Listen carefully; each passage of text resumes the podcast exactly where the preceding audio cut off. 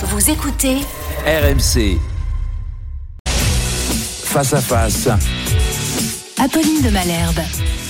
8h30 sur RMC et BFM TV. Bonjour Marine Le Pen. Bonjour. Merci de répondre à mes questions ce matin. Vous êtes bien sûr l'ancienne euh, candidate à la présidentielle, députée RN du Pas-de-Calais, présidente du groupe RN à l'Assemblée. On va parler immigration, sécurité, pouvoir d'achat, risque de dissolution.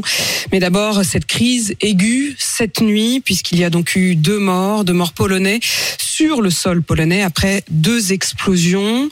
Alors qu'il y a eu un questionnement sur l'origine de ces missiles, l'Amérique estime finalement euh, ce matin qu'il pourrait s'agir d'un missile ukrainien qui visait des missiles russes. On a frôlé la catastrophe. Oui, et bien que je crois que ça doit servir de leçon dans ce genre de domaine, il faut toujours conserver euh, son sang-froid. Et euh, j'ai noté d'ailleurs que euh, le président Emmanuel Macron ce matin appelait déjà à la plus grande prudence vis-à-vis de ces voix qui commençaient à s'élever cette nuit, presque en se réjouissant de la possibilité de déclencher en quelque sorte une guerre mondiale, c'est-à-dire d'internationaliser la guerre. Vous avez entendu des gens se réjouir, vous? Ah, j'ai vu sur, Twitter, j'ai vu, bon, pas donner des noms, mais j'ai vu sur Twitter des gens qui avaient l'air de dire tout de suite il faut déclencher l'article les gens? 5, euh, etc.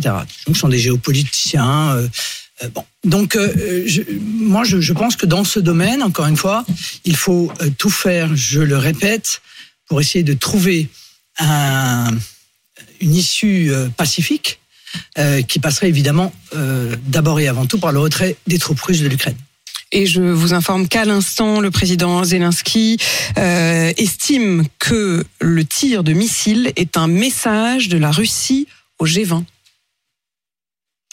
Euh, oui, mais si vous voulez, M. Zelensky, euh, lui, il a presque. Il parle de la Russie comme d'un État terroriste Oui, et bien il sûr, mais, il laisse- est en, mais enfin, pardon, mais il, il est en guerre avec la Russie, donc on peut pas demander à M. Zelensky, euh, pour être tout à fait honnête, d'être objectif.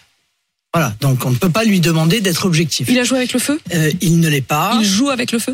Il ne l'est pas. Il cherche évidemment euh, des alliés. Il cherche euh, à ce que des nations viennent soutenir plus avant l'Ukraine. Mais par conséquent, ça n'est pas sur la base de ses propres déclarations qu'il faut, je crois, se baser.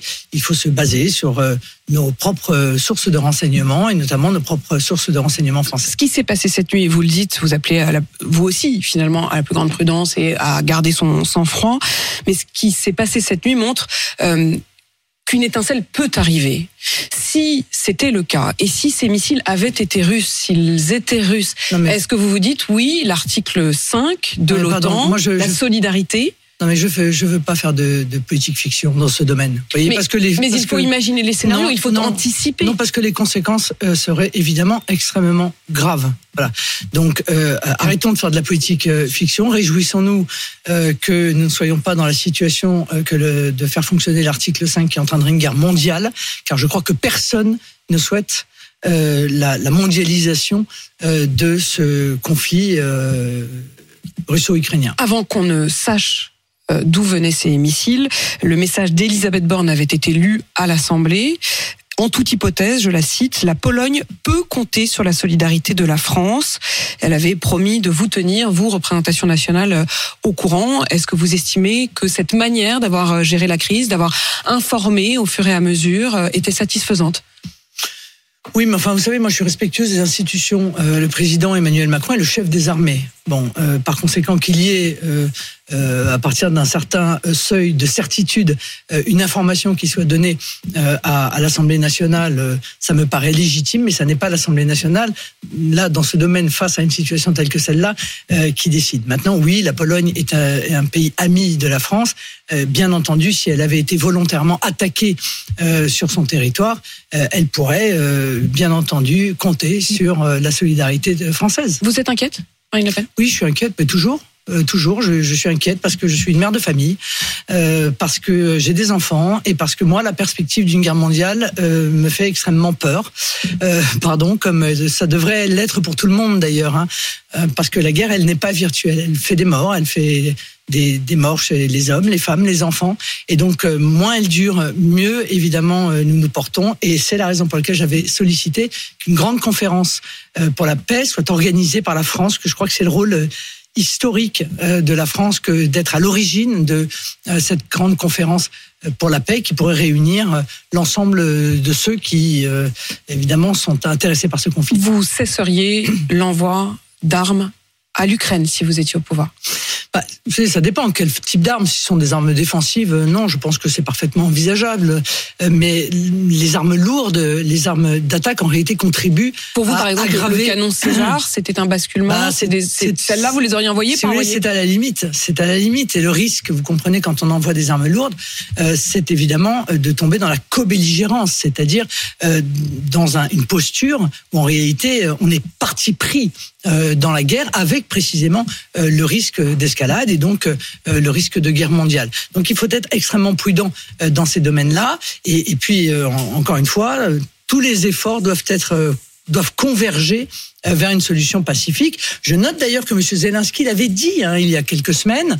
il avait dit la solution sera diplomatique. Donc elle ne sera pas militaire. Euh, retour euh, en France euh, et cette crise diplomatique avec l'Italie pour le coup, l'Océan Viking qui a donc fini par être accueilli par les autorités françaises et Gérald Darmanin qui était à l'Assemblée hier a précisé que 44 des migrants rescapés seront expulsés de France.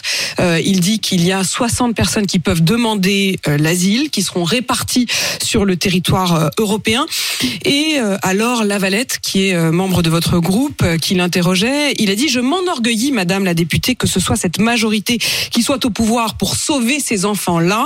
Avec vous, on sait ce qu'ils seraient devenus, et il a même précisé sa question.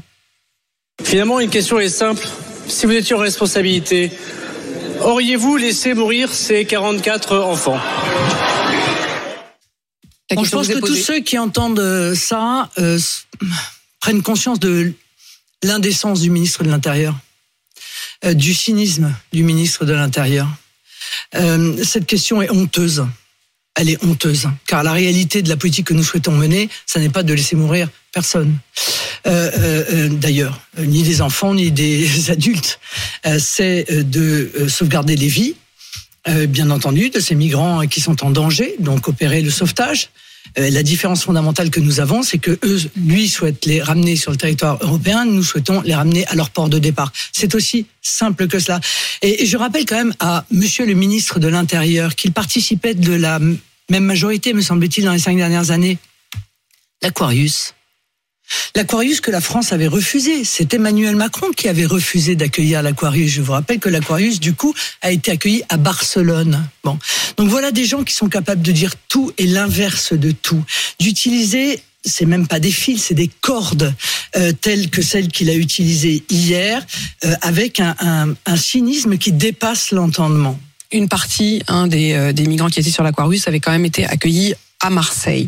Vous, vous au pouvoir, vous auriez quand même accueilli au port ce bateau pour sauver pour euh, et raccompagner ensuite. Comment ça marche concrètement? Vous auriez fait quoi? C'est-à-dire euh, Enfin, écoutez concrètement. Vous dites, vous dites, on les aurait pas laissés mourir, mais pour autant, on les aurait pas accueillis. Mais concrètement, qu'est-ce qu'on fait? D'abord, concrètement, on considère que les ports de Tunisie et d'Algérie sont des ports sûrs, parce que je ne comprends pas pourquoi le gouvernement français considère que les ports tunisiens ne sont pas sûrs, par exemple. Pourquoi?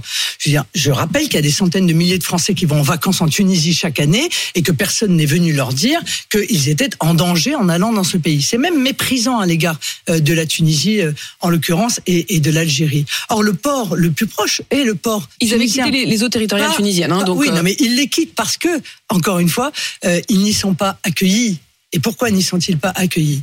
Donc tout cela est une vaste opération euh, qui vise en réalité à nous faire accepter euh, une immigration euh, qui sera de plus en plus massive, avec des ONG qui sont des complices des passeurs euh, dans, dans, bien des cas. C'est-à-dire qui complices des passeurs. Oui, complices des passeurs, oui, qui sont en contact direct dans certains cas avec les passeurs, qui les appellent en disant voilà, nous quittons le. Ah, vous dites carrément qu'il y a un. mais, mais pardon, mais Madame, il y a des images de Frontex. D'accord Pour vous, qui démontrent.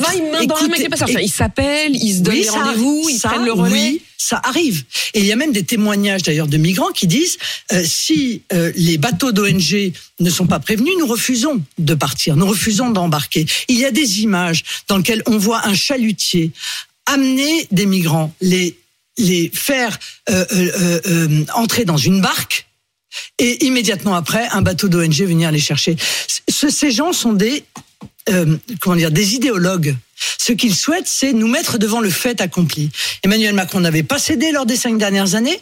Il cède aujourd'hui. Il ne pourra plus jamais dire non maintenant. C'est ça le Quand problème. vous parlez des idéologues, vous parlez de, de- des, Des ONG. des ONG. hein. Bien sûr, bien sûr. Euh, Marine Le Pen, il y a une confusion ce matin autour du sort de l'imam Iqiyoussen. La justice belge avait hier refusé de l'extrader, de l'extrader en France, mais ce matin, la secrétaire d'État belge à l'asile et à l'immigration euh, annonce que l'imam a été placé en centre fermé en vue d'un éloignement du territoire belge. Vraisemblablement, il pourrait être donc expulsé au Maroc. Et dans ce même temps, eh bien, euh, l'imam accorde une interview à nos confrères du Parisien dans lequel il se repent, il regrette. Il dit j'ai dit des choses condamnables. Il dit que sa langue a fourché, que ça a dépassé, je cite, sa pensée, par sa pensée et par son vocabulaire. Il dit j'ai évolué. Que faire et que croire? Dehors. Que faire? Dehors. Oh, Il est déjà dehors là. Oui, d'accord, il est dehors, mais euh, si vous voulez, il est parti, il s'est enfui en réalité, donc ça n'est pas la France qui a eu la maîtrise de ce dossier. Euh, Là encore, euh, pardon de vous dire que le ministre de l'Intérieur a échoué, puisque cet homme s'est échappé. Bon, il a quand même osé. Monsieur Darmanin se réjouir en disant, ben, vous voyez, il est parti. D'accord, mais euh, si la justice fonctionne comme ça, euh, euh, ça, ça pose quand même un problème. Donc, euh, il doit être évidemment expulsé, il doit être interdit définitivement du territoire, mais surtout, il aurait dû l'être depuis longtemps. C'est ça la réalité. Et des Iqiyoussen, il y en a plein en France.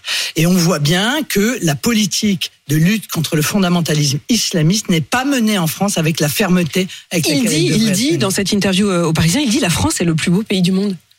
Ah bien sûr. Et, et pourtant, il, il veut, il veut la changer en réalité. Il veut y imposer la charia. Euh, donc voilà euh, des gens qui ont un double discours dont on ne doit pas être dupe. En réalité, ils expriment. Pour vous, euh, ces regrets, c'est une duperie. Mais bien sûr que c'est une duperie. Enfin, écoutez, on n'est tout de même pas des, nous ne sommes tout de même pas des naïfs. Bon, euh, c'est une duperie et il ne faut pas y céder.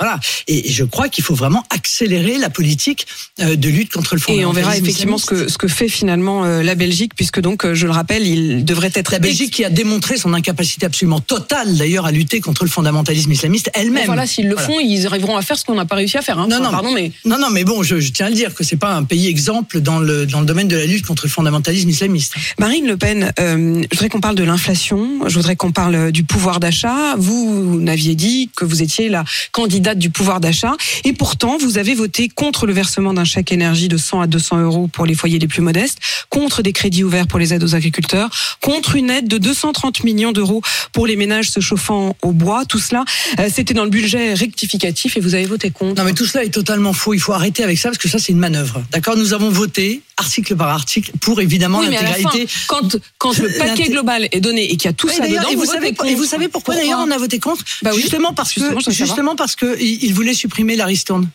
Vous voyez la ristourne là qui vient de passer là ce matin, c'est à minuit là cette nuit euh, de euh, euh, 30 centimes à 10 centimes. Ristourne qui d'ailleurs n'a même pas été suivie dans ses effets puisque euh, nous avons euh, lu dans le, le budget énergie que le montant moyen de la baisse à la pompe a été beaucoup plus faible que la ristourne de 30 Dans ce projet centimes. de loi non non, je tiens à vous dire précis, de il 17 prolongeait de 15 jours de la ristourne. 17 à 19 centimes la baisse au lieu de 30. Qu'a dit le gouvernement? Rien. Enfin, il voit que euh, en réalité la ristourne qui est payée par les contribuables n'est pas répercutée totalement, c'est le moins qu'on puisse dire, 17 à 19 centimes au lieu de 30 et il ne dit rien.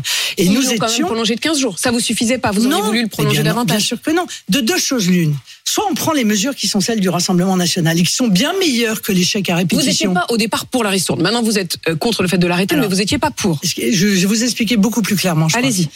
Soit on prend les mesures du Rassemblement national qui sont beaucoup plus efficaces que chèques ou les ristournes qui sont opérées par le gouvernement, qui était la baisse de la TVA de 20 à 5,5. Pas seulement sur le carburant, mais aussi sur le gaz, sur l'électricité et sur le fuel. Et l'on met en place la TVA à 0% pour un panier de euh, produits, euh, de 100 produits de première nécessité, parce qu'on ne parle quasiment pas de l'inflation alimentaire, mais elle est absolument spectaculaire. Et on aurait eu évidemment l'intégralité des Français qui auraient bénéficié euh, de ces mesures. Soit on fait le choix que nous critiquons, mais il faut bien aider les Français dans la situation très difficile que l'on vit de la ristourne, et à ce moment-là, on la maintient. On la maintient parce qu'il est évident qu'aujourd'hui, les prix vont remonter de manière spectaculaire et, ça, ça euh, vient se cumuler avec l'inflation générale. on dit l'inflation est de 6,2% sur un an. Bon.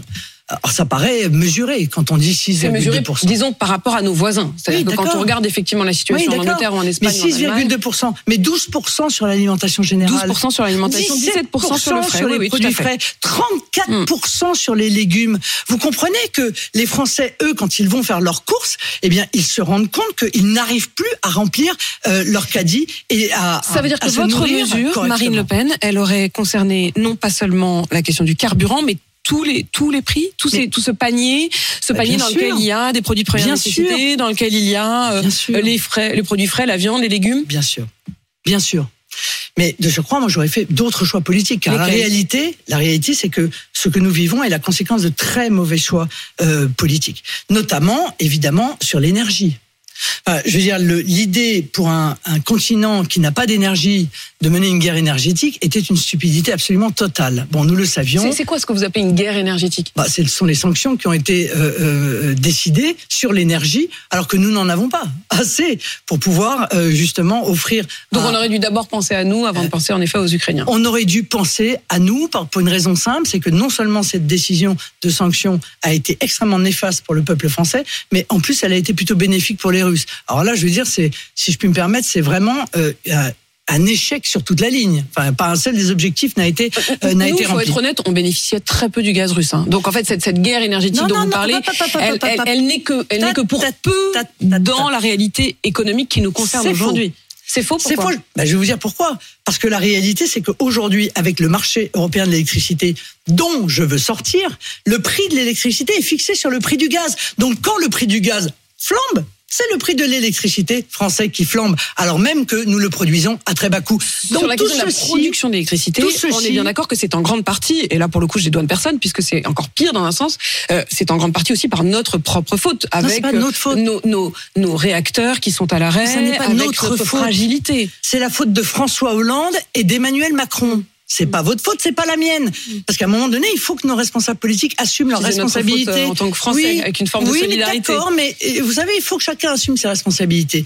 Le choix d'avoir abandonné la filière nucléaire, d'avoir lancé un signal de désengagement de notre filière nucléaire, eh bien, ça a eu pour conséquence aujourd'hui les difficultés que nous connaissons, qui vont probablement entraîner des coupures d'électricité, qui entraîne la sobriété énergétique, qui entraîne qu'on demande aux gens euh, d'être euh, à 19 degrés euh, dans euh, leur domicile et, et, et surtout des factures qui flambent. Est-ce que vous ressentez une forme de colère sourde? Est-ce que vous imaginez qu'il puisse y avoir euh, des mouvements comme celui des Gilets jaunes? On, on sent que par exemple la Première ministre qui était sur BFM TV lundi soir, à qui on posait la question euh, d'éventuellement passer à 110 km heure sur les autoroutes, il rechigne aussi pour cette raison-là.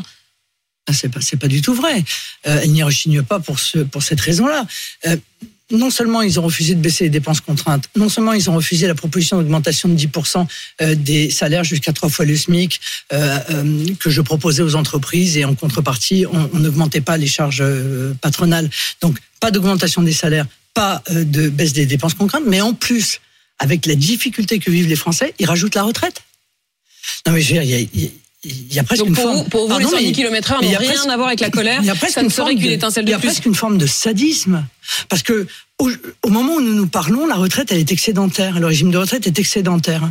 Donc, pourquoi le faire euh, euh, maintenant, si ce n'est par une, une obsession qui consiste à détricoter notre système de protection sociale au moment où les Français sont les plus affaiblis? Sadisme.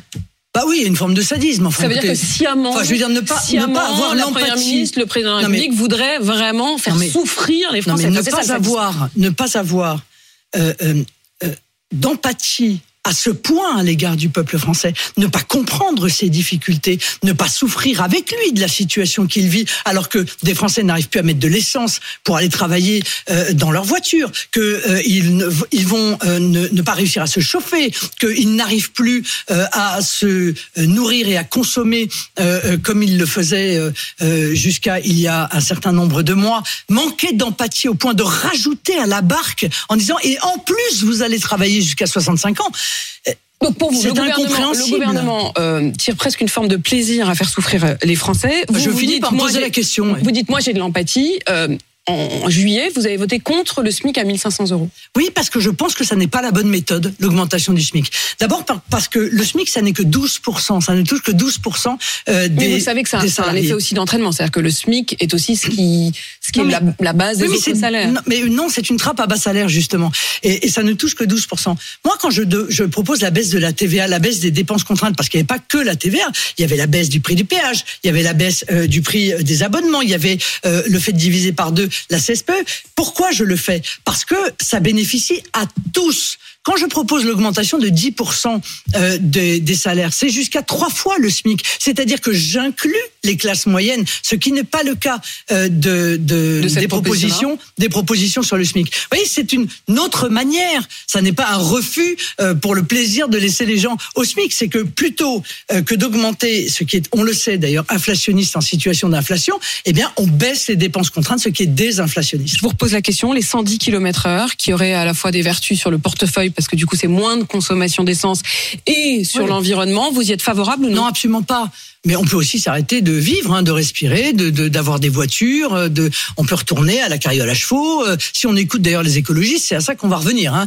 Si, si. Vous caricaturez un petit Non, peu. quand je, enfin à peine, Mm. euh, à peine parce que, enfin quoi que vous avez raison hein, pour les chevaux parce qu'ils ils voudront pas euh, qu'ils tirent les carrioles. Mais, mais je veux dire cette ce- cette Non, capacité à rire, mais- envisager. Mais il faut, mais il faut mieux vaut en rire qu'en pleurer parce que la réalité c'est que leur vision est une vision de régression absolument totale de la civilisation. Alors que évidemment les solutions sont dans la science, le progrès. C'est-à-dire qu'on va trouver demain les solutions pour pouvoir euh, améliorer l'efficacité euh, énergétique. On va trouver demain euh, le moyen d'utiliser l'hydrogène, qui est une énergie totalement propre. On va trouver tout cela. Et il faut chercher, il faut pousser les chercheurs. Il faut en aucun cas avoir une vision rabougrie de décroissance, comme l'ont un certain nombre de personnes. vous parliez des chevaux à l'in- à l'instant, on pourrait parler aussi des taureaux, puisqu'il va y avoir cette proposition de loi qui est une proposition La France Insoumise pour interdire la corrida. Ça serait quoi votre position à vous Moi, ma position à moi, c'est d'interdire la corrida aux mineurs.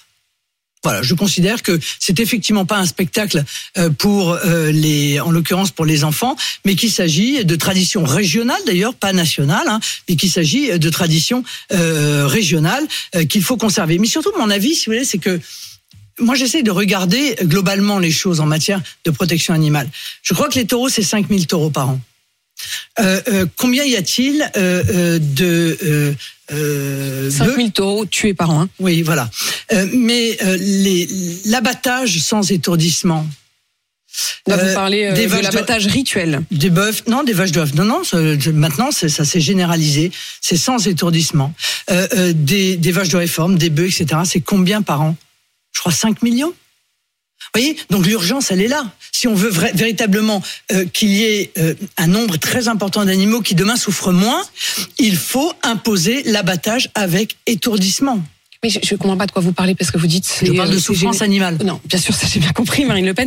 Mais quand vous dites non, non, c'est pas l'abattage rituel. Au départ, c'est quand même euh, pour Oui, l'abattage rituel. Enfin, je veux dire, je veux quand même qu'on Alors vous parle. avez raison, mais le problème c'est que pour des raisons économiques et pour des raisons de facilité, des abattoirs entiers ont fait le choix de ne faire que de l'abattage cela, vous sans étourdissement. Et, et moi je considère que il faut euh, euh, interdire cela, comme d'ailleurs. Pardon, mais l'a décidé euh, pour le coup l'Union européenne. Vous voyez qu'un coup, on, demande l'application des règles de l'Union européenne, mais je n'attends pas l'Union européenne pour demander que euh, euh, ces abattages se fassent avec étourdissement. Donc une forme de pragmatisme. Merci Marine Le Pen d'avoir répondu à mes questions ce matin sur RMC et BFM TV. Il est 8h53.